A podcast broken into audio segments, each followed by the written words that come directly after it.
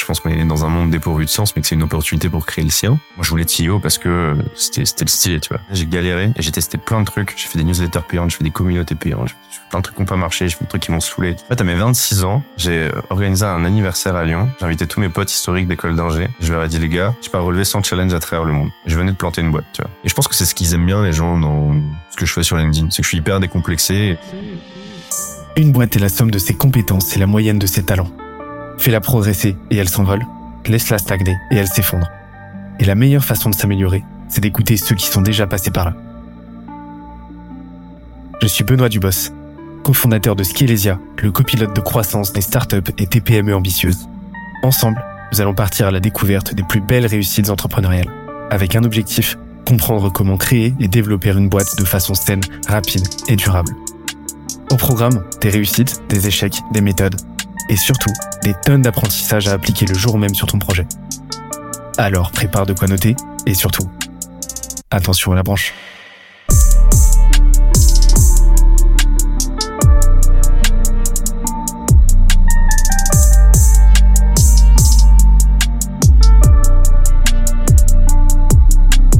Let's go.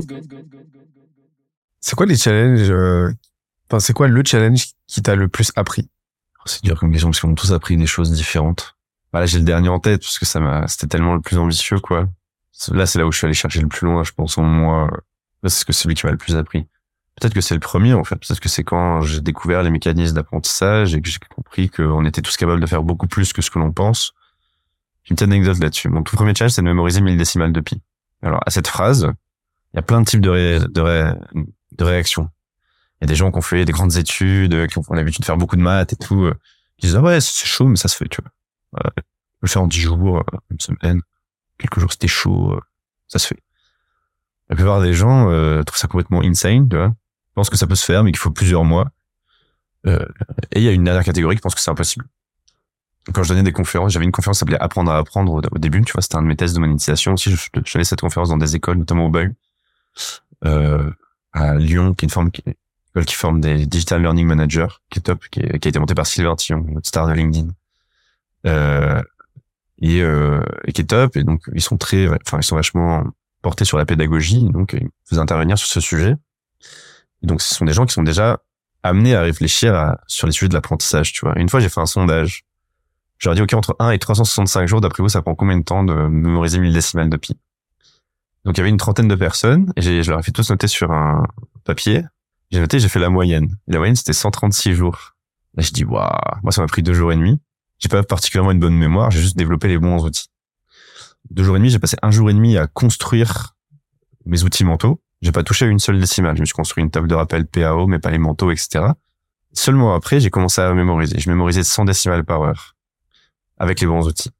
Et je suis persuadé que n'importe qui peut le faire en moins d'une semaine. Tu vois, même si euh, t'es le dernier des teuteux, euh, je pense que si on t'apprend les bons outils, tu peux y arriver. Et du coup, là, euh, c'est là où je te disais que j'étais un peu en colère vis-à-vis de l'école. C'est là où j'ai compris que, de un, l'école nous a longuement dicté quoi apprendre, nous a jamais expliqué comment le faire, ce qui est euh, scandaleux, je trouve.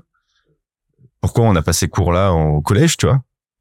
Enfin, je veux dire, une table, une table de rappel PAO, tu peux simplifier en une image six chiffres. N'importe quelle date, c'est six chiffres un jour, un mois, une année, tu vois.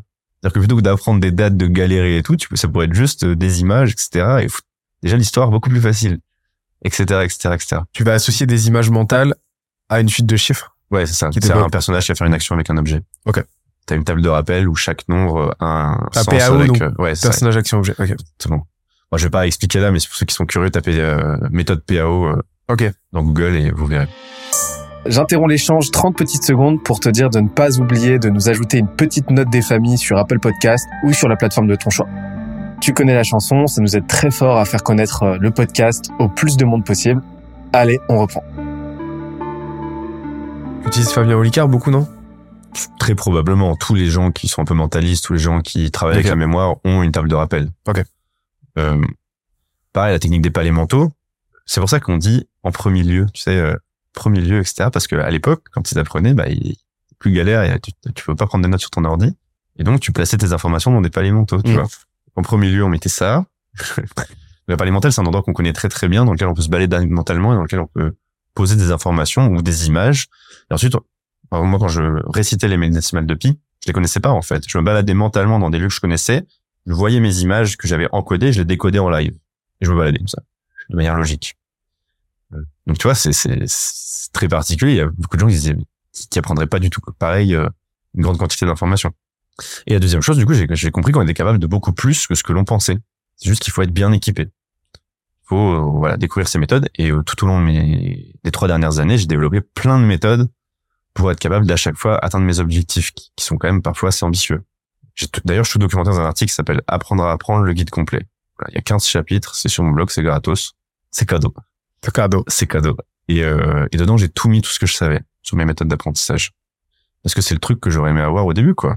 Et c'est le truc que je pense qu'on devrait faire lire à l'école. C'est pas, ces méthodes sont pas les miennes, hein. Enfin, c'est juste que j'ai pioché à chaque fois dans plein de trucs et j'ai juste tout rassemblé en, un seul, en un seul endroit. Il y a juste une méthode qui est plus ou moins moi, c'est mon framework d'apprentissage. Ok. Euh, il y en a plein. de Tim Ferriss, par exemple, c'est un blogueur américain qui a fait plein de trucs, euh, pareil, qui s'est lancé plein de défis. Il a des, des frameworks euh, type euh, 10 ou euh, café, euh, café pour compression, fréquence, encodage, ce genre de trucs. Moi, j'en ai créé un qui s'appelle CD modé. Donc c'est CD majuscule, petit m de liaison, OD majuscule. C'est déjà un petit tacle pour dire que les, méthodes traditionnelles d'apprentissage sont démodées. Et ensuite, le C, c'est pour cibler, le D, c'est pour déconstruire. Ensuite, le deuxième D, c'est pour... Non, le C, D, pour, le O, c'est pour orchestrer. Le dernier D, c'est pour documenter.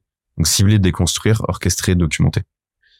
Et donc, j'ai testé plein de frameworks. Après, j'ai construit le mien parce que je sais que, moi, par exemple, la partie documentation m'aide énormément à apprendre.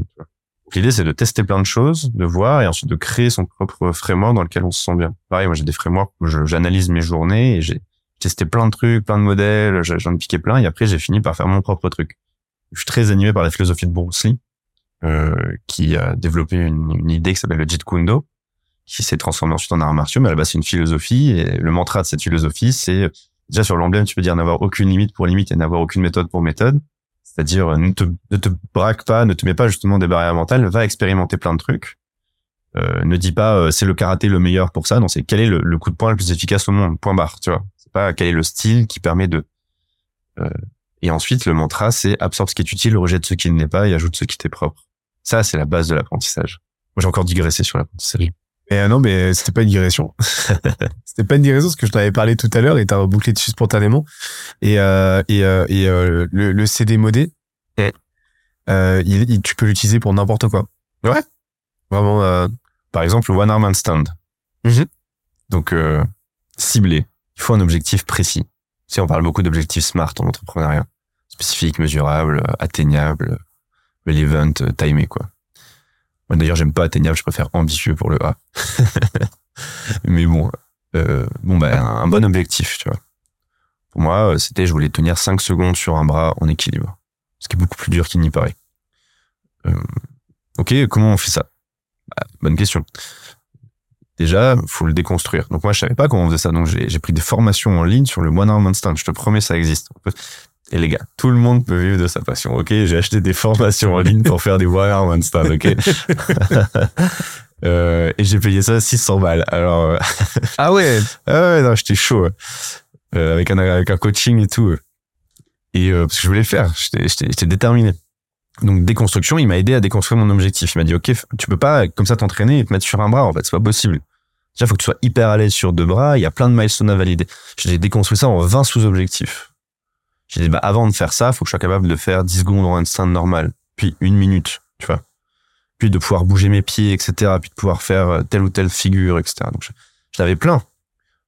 Par exemple, l'avant avant dernière, c'était de tenir 15 secondes sur une main et euh, le bout des doigts, tu vois. Puis ensuite, j'ai le, dernier, c'était une main. L'avant-dernier, c'était sur une main et un seul doigt. J'ai tenu 20 secondes sur une main et un seul doigt, tu vois. Et après, tu t'apprends à juste lâcher le doigt et hop. En fait, ça part en couille après. Ton, corps, il twist instantanément. C'est hyper dur. Mais euh, donc, ouais, déconstruire. Ensuite, orchestrer. Bah, pour chaque sous-objectif, je m'étais fait un planning d'entraînement j'avais un programme pour chaque objectif et je faisais évoluer. À chaque fois que je validais mon objectif, je changeais de programme. Tu vois, donc j'étais hyper millimétré. Et enfin, documenté. Donc à la fin de chaque training, j'avais un training journal dans lequel je notais toutes mes séances, que j'avais, quel programme j'avais fait, quelle intensité, quels étaient mes résultats, quelles étaient mes frustrations, ce que j'avais bien fait, ce que j'avais pas fait, quel record j'avais battu, etc. Tous les jours. Ensuite, j'ai documenté ça à travers mes réseaux aussi. Euh, et j'ai aussi filmé. Chaque, euh, chaque fois que je, je m'entraînais, je filmais tout. Comme ça, je pouvais regarder ce que je faisais mal et je pouvais envoyer à mon coach des trucs pour avoir des feedbacks, tu vois. Et ensuite, j'ai fait un article, j'ai fait une vidéo YouTube, j'ai fait des shorts, j'ai fait plein de trucs. De rentrer, de, de, faire rentrer tout ça dans la tête. Donc, euh, c'est ça, c'est démodé sur le one arm handstand. Exemple très pratique sur le corps. C'est pareil sur la mort, sur les défis plus mentaux. Euh, c'est marrant parce que c'est exactement, euh, c'est, bah, en fait, c'est exactement le, le framework que j'utilise par exemple euh, bah, dans le pro, mais par exemple dans le perso euh, en, en, en, en muscu, tu vois. C'est, je fonctionne exactement de la même manière, donc j'applique le framework sans même m'en rendre compte. Ben, c'est trop bien.